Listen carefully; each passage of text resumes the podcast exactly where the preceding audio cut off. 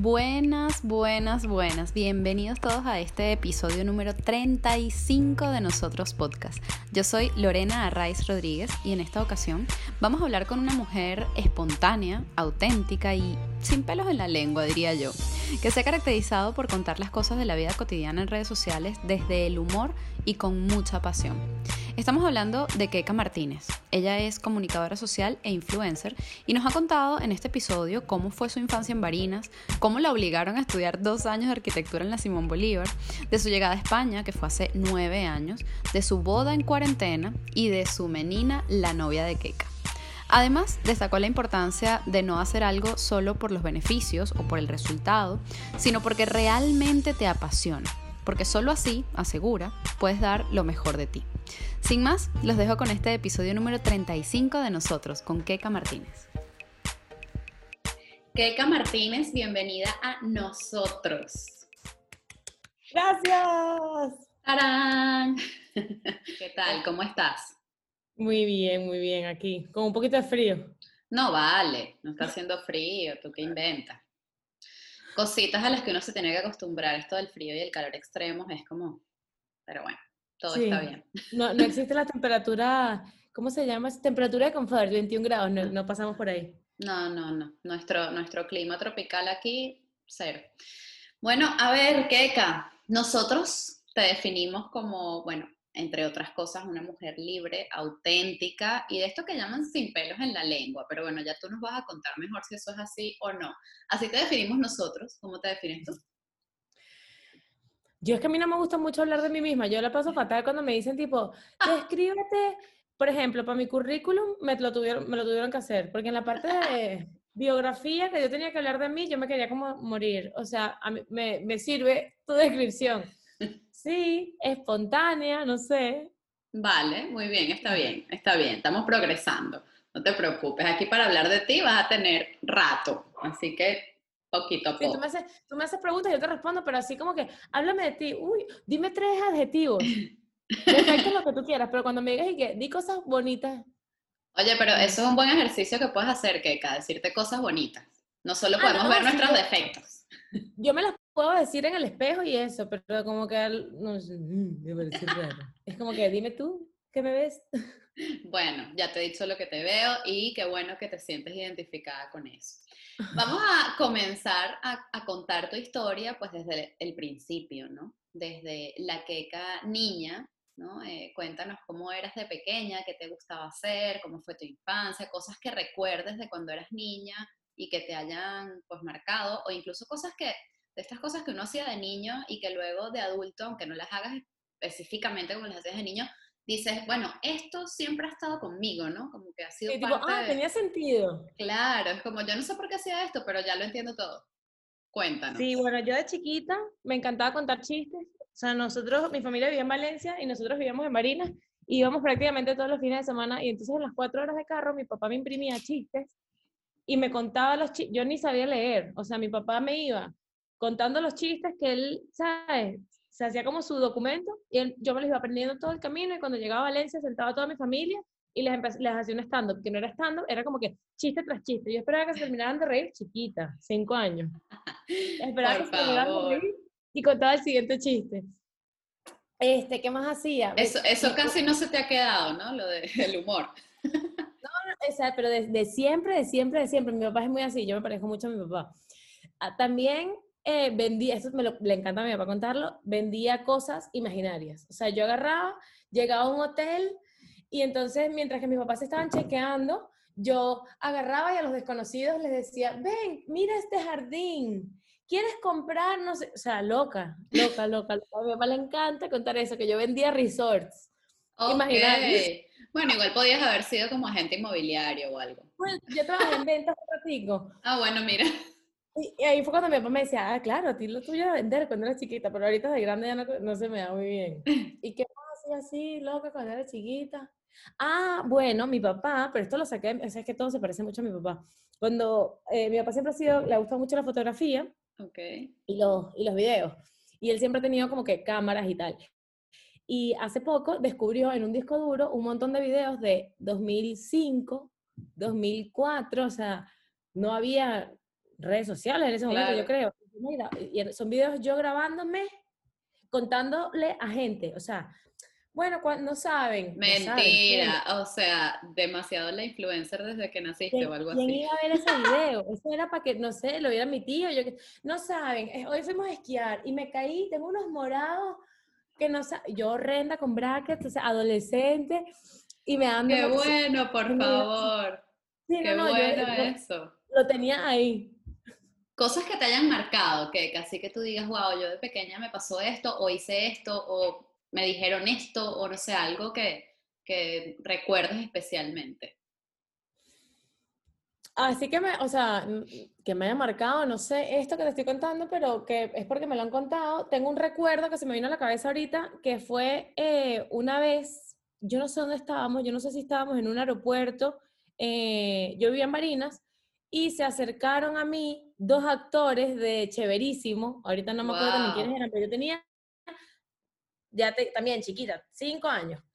Y le dijeron a mi mamá que por qué no me llevaba a un casting, que yo era muy simpática. Nosotros vivíamos en Marinas, por supuesto. Me quedaba un poquito lejos el casting de televisión. Y yo me quedé con esa, de que yo tenía que haber trabajado en la televisión cuando era chiquita, que lo hubiese hecho como si hubiese vivido en Caracas. De que habría pasado, sí, ¿no? Fue lo que se me vino así a la cabeza, pero no sé, no sé qué más decirte así de... Mira, ¿y siempre viviste en Marinas, de pequeña? Sí, hasta que me gradué del colegio y me mudé para Caracas y después me vine para acá. ¿Y qué estudiaste en Caracas? Arquitectura primero, dos años, no me gustaba ni un poquito. Eh, después me cambié a comunicación social en la Monte Ávila. Estudiaba arquitectura en la Simón. Cuando, o sea, yo presenté el examen como por ver si quedaba y quedé, y entonces me obligaron. Dos años estuve obligada.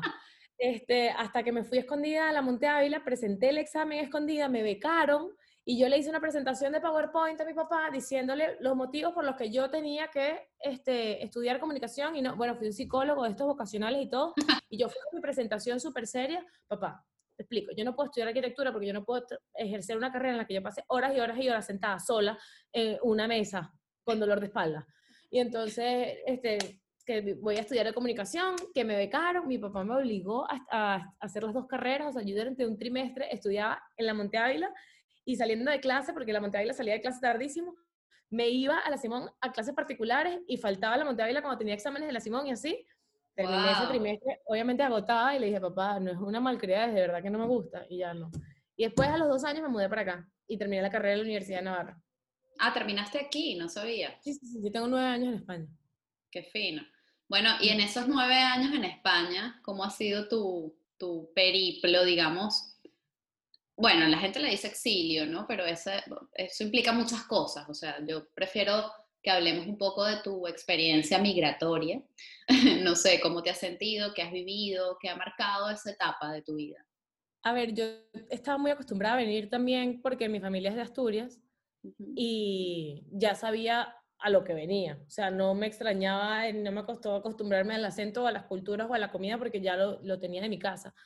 Entonces, me acostumbré al frío, a eso, me, eso fue lo que más me costó, o sea, los inviernos todavía me cuestan. Ahorita les estoy empezando a agarrar cariño a las chaquetas, pero por los looks, o sea, como que me encontré a mí misma viendo una gente cruzar la calle y dije, ay, qué emoción, empezó la época de bufandas y gorritos, y yo dije, qué loca.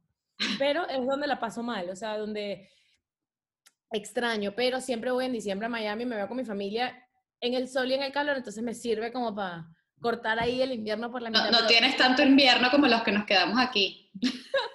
que no sé si este año vamos a poder ir. Este sería mi, primer invierno largo. Es verdad. Bueno, bienvenida a los inviernos largos. o sea, lo de, lo de, las chaquetas y los looks me parece muy cómico porque a mí también me gusta mucho el tema de los looks. O sea, como que se ve bonito, ¿sabes? El tema de la chaqueta y la bufanda y el gorrito. Pero luego es que es súper incómodo, o sea... Ah, no, es horroroso el montarte en, lo que sea cualquier medio de transporte, llámese carro, metro o avión, o sea, quítate, ponte, quítate, ponte, la, cartera, la chaqueta, la cartera así, la chaqueta, o sea, se te caen las cosas. Es horrible. Pero la gente como armadita en un momento en el que, además es que aquí, si hace sol, hace mucho calor, pero mm. si te metes en la sombra, entonces hace mucho frío, entonces si estás en el sol, estás... Yo nunca estoy bien vestido, o sea, nunca estoy acorde, rara vez he dicho como que, wow, me vestí para la temperatura que hace, me felicito. Eso a mí en también los me- en España me puede haber pasado tres veces. Sí, Siempre sí, tengo frío o calor. Es tal cual. Y andas con un montón. A mí me pasa a veces que digo, uy, no, hoy va a ser frío, porque yo, yo aprendí estas cosas que tenemos que aprender aquí, que eh, a ver el clima, ¿no? Entonces, bueno, yo lo veo. O sea, yo digo, bueno, vamos a verlo y a ver cómo es la cosa. Ah, Claro. bueno, va a ser súper frío. Vale, me llevo la chaqueta, la bufanda, la vaina. tal. Y llego y mm, tengo calor y ando como un perolero y es como, La mano. Aprendí en Pamplona, porque en Pamplona hacía mucho frío en la mañana y salía el sol al mediodía y después podía llover y después volvía a salir el sol y, el clima estaba así como un poco parecido al- a la, al estado de alarma que tenemos ahorita en España, que sí, que no, que sí, que no, que sí, que no sabemos, que nos han confundido. Y entonces este, yo aprendí a vestirme con capas. Claro. Entonces, eh, franela, suéter, chaqueta, da, entonces, si no, la- ¿sabes? Ando así Claro, como que con Las vas cargando. cuando hace, y me visto y qué sé yo. Bueno, pero está bien, es una buena técnica. Me parece cool. Mira, y entonces, ok, vamos a, a ver, tú estando ya en España, comenzaste, pues si tienes nueve años, más o menos creo que, si no me equivoco, eh, comenzaste todo este, este tema de, de las redes, porque todavía no se llamaba influencer, creo. Eh, empezaste pues a, a ese camino en las redes sociales ya estando aquí, ¿no? Entonces. Sí. Bueno, cuéntanos entonces cómo fue ese proceso, qué te llevó para allá, por qué lo hiciste, para qué lo haces. Eh, Cuando yo estaba en la universidad, mi hermano hacía Vines con los amiguitos. Y yo estaba, yo, como te dije, yo voy en diciembre a Miami siempre. Y entonces cuando yo llegué en diciembre, digo, mi hermano tenía como 3.000 seguidores en Vine y yo, wow, mi hermano es famoso. Yo quiero ser famosa como él. Y entonces me puse a hacer videitos de tonterías, Vine eran tonterías, 15 segundos de realmente tonterías. Y era muy cool porque no tenías todas las herramientas que tienes ahorita, sino que tenías que ser muy creativo con nada, con la aplicación que lo que tenías era que dejarle, ¿sabes? No podías ni mover los clips en ese momento. Entonces era como que un evento, hacer un video. Y me acuerdo que me- rebaineó un... Vine era una aplicación que era muy fácil crecer porque era como Twitter, o sea, te Mm. reposteaban el contenido. Entonces tenía, te daba mucha visibilidad, no es como Instagram que es como más tu contenido, ¿sabes? Dentro del perfil. Ahorita sí, la gente tiene que irte a ver, pues. O sea, entonces, este, me reposteó, me rebaineó un influencer de aquí, o sea, un Viner en ese momento de aquí de España que se llama Alberto, que se, eh, su perfil era eh, Tu mamá me toca, y él me hizo crecer como 5.000 seguidores en Vine. Y yo dije, soy más famosa que mi hermano. Entonces empecé a hacer videos haciendo el tonto, que me acuerdo que en la universidad me grababa mi roommate, o sea, era un poco sin sentido lo que me provocara y ya está. Este, cuando me gradué de la universidad, esto fue mi último año de carrera. Cuando me gradué de la universidad y me mudo para Madrid, yo tenía como 40.000 seguidores en Vine. Y eh, Instagram abrió el tema de los videos y eran 15 segundos. Entonces era como que, wow, tengo el doble de tiempo para ser el doble de creativa. Entonces como que una, todo el mundo empezó tipo a migrar sus seguidores a Instagram y yo convertí de los 40.000 que tenía en Vine, 10.000 en Instagram. ok. Y ahí fue como que cuando empezó mi, empecé a utilizar mi Instagram como para crear contenido, porque hasta entonces mi Instagram realmente era fotos mías. ¿Sabes? Con mi familia. normal. Y ya. Como todos los Y mortales, Keka. ¿El qué? Como todos los mortales. Sí, ahí fue que empecé a hacer videos, lo mismo que hacía en Vine, pero lo hacía en Instagram con un poquito más de tiempo y todo pasó un poquito así como haciendo el tonto, pues yo no fue que hice un curso ni que este que hice impresionar a nadie. Claro, no, como era- muy natural también, ¿no? O sea, sí. el proceso. Y ahora mismo, o sea, a mí lo que me llama la atención de, de tu proceso, vale la redundancia, es que bueno, sí, empezaste con el humor y tal, y está bien, eh, pero luego has como que comenzado a tocar temas como más profundos, por llamarlos de alguna manera, no sé, Dios, el amor, la vida, el amor propio, el del amor propio me encantó. Este, pero claro, siempre con el humor presente, obviamente, porque bueno, ese es tu, tu estilo, ¿no? Y, y es un poco tu personalidad. Pero bueno, No también sabría hablas de estas de cosas. modo. ¿Qué? Exacto. ¿Qué? ¿Qué? Que no sabría, yo dije, no sabría hacerlo de otro modo y tú dijiste algo que no escuché. Eh, no sé, bueno, que es parte de tu personalidad y todo esto, no sé qué, qué dije que no escuchaste, pero bueno. Este, en cualquier caso, yo quiero que tú entonces me cuentes como ese, ese, esa migración de hacer el tonto, ¿no? Como decías eh, antes, con, bueno, ahora vamos a hablar de otras cosas, siempre con este, este, este marca, ¿no? Que es tu marca. Hmm. este, yo cuando, cuando pasa esto que te conté del, de que empecé a migrar, eh, empecé a hacer contenido en Instagram, yo trabajaba, cuando me mudé para Madrid, empecé a trabajar en una productora, entonces realmente las redes sociales no eran mi, mi ni mi fuente de ingresos, ni principal ni secundaria, o sea, yo no, yo lo que hacía era utilizarlo como hobby, no le dedicaba ni un cuarto de tiempo de lo que le dedico ahora, obviamente porque tenía otro trabajo, otro trabajo que además era muy sacrificado, o sea, yo trabajo en producción, podía tener días de rodaje de 17 horas. Entonces, mira, yo admiro a todos los productores del mundo, de verdad, qué angustia. No, no, no, es muy es un mundo muy chévere, a mí me hace falta a veces y cuando veo un camión así sea de mudanza me emociono. Yo dije, ay, estarán rodando algo y Héctor siempre me dice tipo, hay, los camiones se usan para muchas, otras cosas. Eh, es una mudanza y yo dije, me emociono siempre, me toca el corazón. Pero claro, yo pasé como tres años trabajando en producción, que hacía contenido cuando me daba tiempo y cuando no estaba demasiado cansada. Y llegó un punto en el que yo vi mucha gente que, que, que yo conocía, que había empezado conmigo como en este mundo de Vine y tal, que se estaban dedicando a esto, que se estaban dedicando a hacer stand-up, que se estaban dedicando al tema de las redes, y yo estaba en una oficina en ese momento, en, metida en la rutina, que yo odio la rutina, diciendo, pero ¿y yo será porque no me atrevo y intento dar el paso?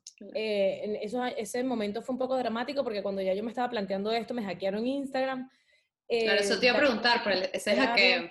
Sí, fue horrible. Fue, yo siempre le digo a la gente que le tenga miedo a los links. O sea, no, que te vamos a verificar la cuenta. Haz clic aquí listo, Yo pedí Instagram, Snapchat, mi email de trabajo, mi email de la universidad, o sea, todo. Se metieron a mi computadora y cada vez que recuperaba me volvían a hackear. Yo creo que el tipo estaba metido dentro de la laptop y dentro del celular. La única forma fue que reseteé todo, o sea, yo perdí fotos, perdí documentos, pero no me importa. Pero me saqué al hacker de la vida, espero, toco madera.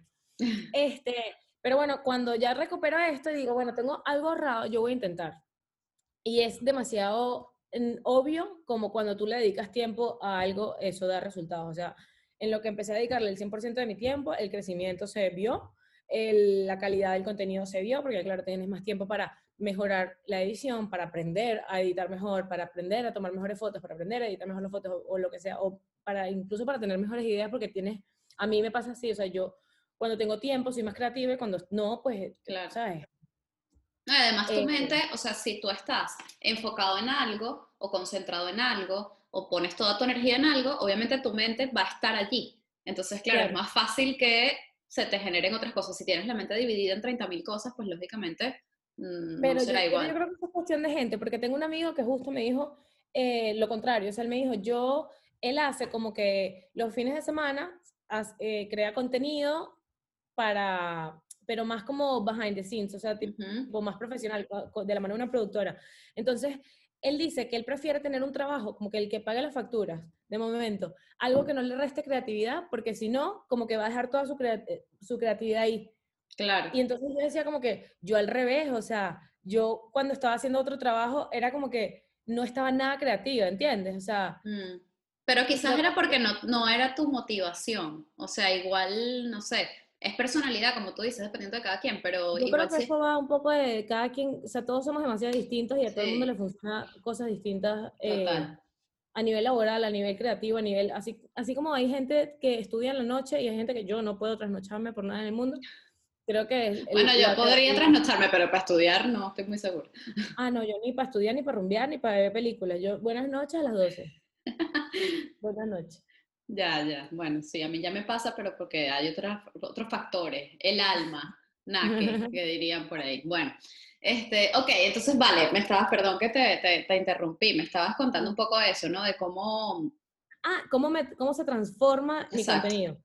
Entonces, yo hacía humor, sobre todo humor, y eh, cuando empiezo a ver que empiezo, o sea, empiezan a salir oportunidades de colaboraciones con marcas, me doy cuenta que eh, el humor, como el sketch, va, el sketch que yo hacía, no era tan fácil de encajar con una colaboración con una marca, porque difícilmente, si yo soy una marca de café, el humor es muy burlón, entonces es difícil que una marca quiera que, quiera que ridiculice su marca. Entonces, yo me empecé como a replantear la forma en la que generaba contenido.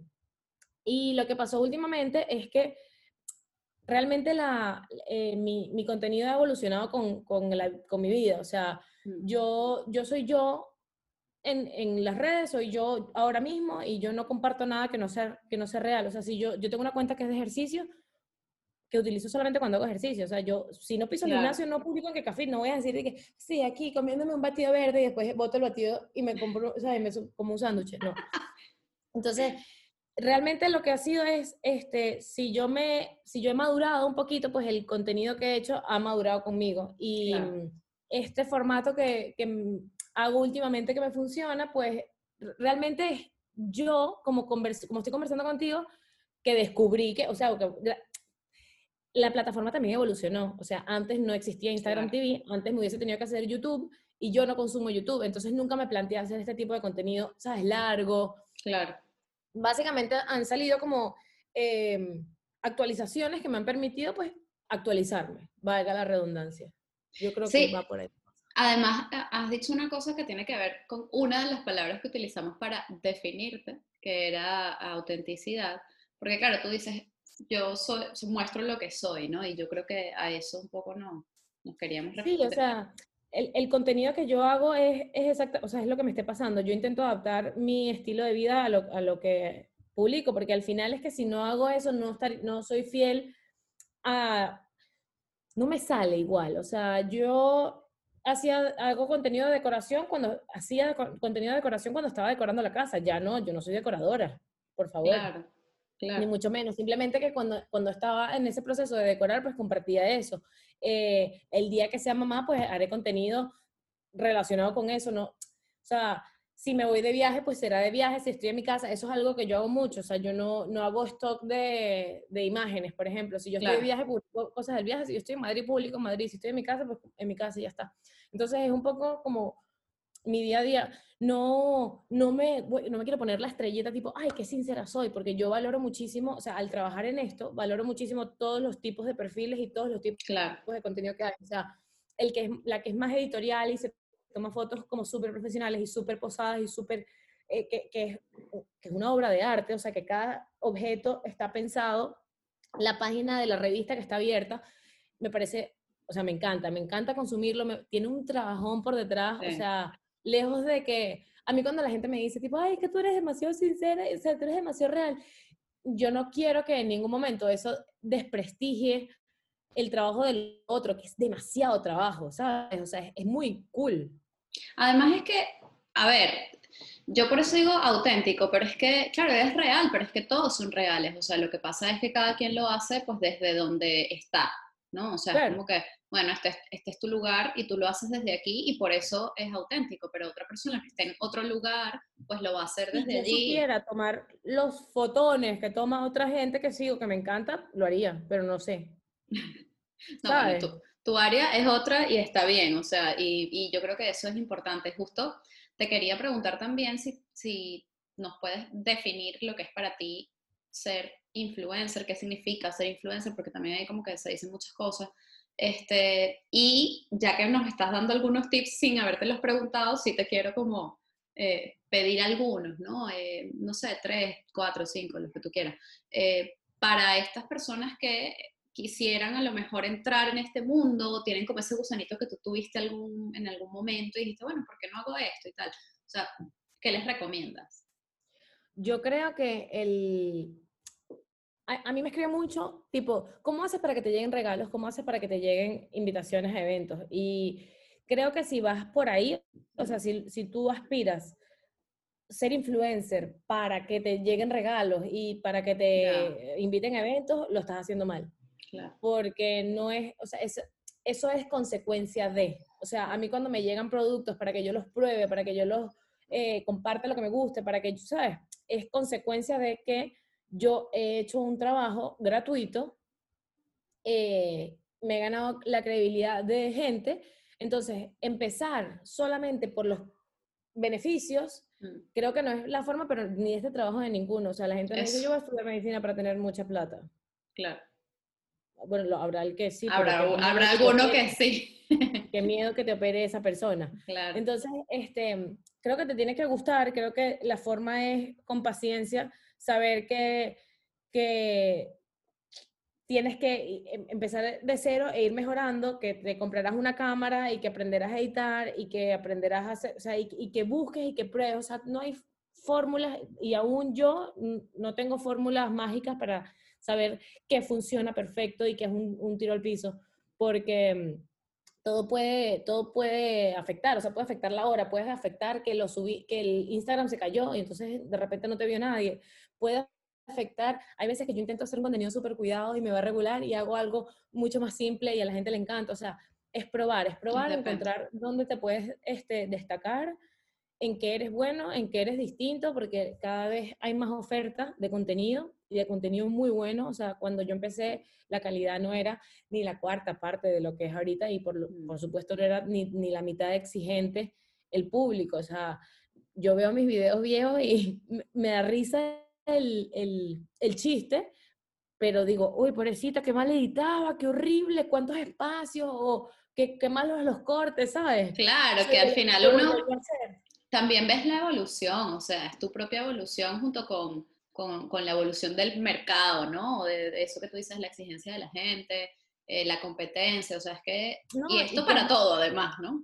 Sí, no, no, pero es, es, porque es una, o sea, es un, una red, un mercado, una profesión, no sé cómo lo quieras llamar, eh, muy nueva. Entonces, que hemos ido como evolucionando con ella. No es como la música, por ejemplo, que yo estaba pensando el otro día, tú escuchas una canción vieja y suena igual de bien que una canción nueva y la letra tiene igual de sentido que una canción, bueno, de hecho la, música vieja es mejor que la ahorita, pero yo pienso, em, no sé, Camilo que me encanta. Y, y, pienso en este, Media Luna, que se la escribió a Eva Luna cuando estaban saliendo hace 200 años y la canción está producida por un profesional, está escrita por...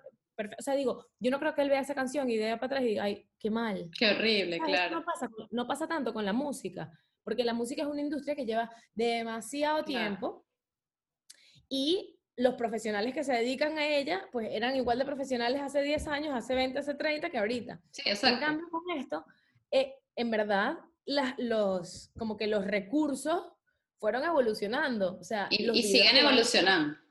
Claro, los videos de Vine eran mega básicos, no tenían efectos de sonido. Ahorita haces un video así y la gente es tipo, ¿Pero qué es eso? Bueno, ya lo puedes hacer con un filtrico retro, ¿no? ah, pero el filtrico, pero tienes que usar el filtrico. Ah, es verdad. es verdad, es verdad, tienes razón. es parte de todo. O sea, yo creo que si le tengo que dar un consejo a alguien, obviamente es que tenga paciencia, que no, que no espere mañana, que no se frustre y que sobre todo que lo haga porque lo disfrute. O sea, todo yo creo que todas las personas que yo conozco que se dedican a esto dedíquense a lo que se dediquen, dedíquense al fitness, dedíquense a cocinar, dedíquense al humor, dedíquense, empezaron compartiendo algo que les apasionaba, no empezaron porque querían ser famosos. Claro, tal cual. Es que, bueno, yo creo que además el tema de hacer lo que te apasiona aplica para cualquier cosa, ¿no? O sea, si tú haces algo con, con pasión o con amor, ¿no? Digamos. 100%. Pues obviamente eso se va a notar en lo que sea que hagas, da igual lo que hagas, o sea, como si estás trabajando en una tienda como si estás haciendo lo que tú quieras, no sé, da igual. Eh, eh, así que sí, es un consejo súper válido para todo el mundo. Keka, tu menina. Tenemos que hablar de la novia de Keka, por favor. Cuéntanos cómo fue ese proceso y cuéntanos además cómo te sientes de tener una menina en la calle. Ay, demasiado orgullosa, demasiado chévere. Cuando me, cuando me invitaron a participar, mi representante, que es la que lleva mis, mis emails, mis, mis, campañas y mis propuestas y todo, me dice, te vas a morir. Y yo, ¿qué? Lee.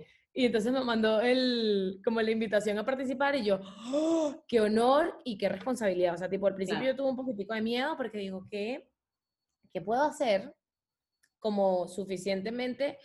Porque es que no es, cuando yo estoy en mi Instagram, mi Instagram es mi safe space. O sea, yo estoy aquí con una gente que nos, nos conocemos todos, nos queremos todos. Ellos saben que si yo hago un chiste es un chiste. Pero poner algo en Madrid, exponerlos a ese nivel a gente que no me conoce de nada, pues da un poquito más de vértigo porque básicamente porque no me conocen de nada, y porque, si les pueda, porque les pueda no llenar, porque les pueda no, al final dentro de, de, mi cuenta hay cariño de por medio, entonces yo así lo hubiese pintado de blanco y ya, la gente hubiese sido, ay, qué, qué linda.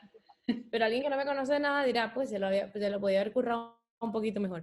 Entonces yo este, me preguntaba qué puedo hacer, qué puedo hacer, no quería que fuese algo como exclusivamente mío, obviamente quería que tuviese como mi esencia, pero no no nada que fuese solamente si me conoces lo entiendas. Entonces, eh, yo a mí me pasó este año que nosotros nos íbamos a casa en abril y el coronavirus nos cambió los planes, a mí como a tantísimas novias, y esa idea como que pasó por mi cabeza, yo medio la ignoré porque dije, ay, no quiero seguir siendo intensa con la boda, porque estoy con la boda, con la boda, con la boda, que si la foto de la boda, la boda, la boda.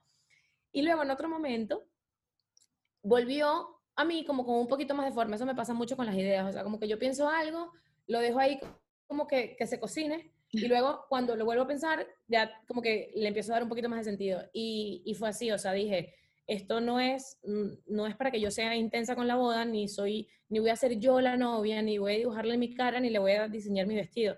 Quiero hacerle un gesto a todas las novias que pasaron por lo mismo que yo, porque a pesar de que yo lo llevé buenísimo, porque al final este, supimos adaptarlo y, y todo bien, hay gente... Y te casaste en tu casa. Me casé en mi casa y yo y no tuve que hacer fiesta ni trasnochame.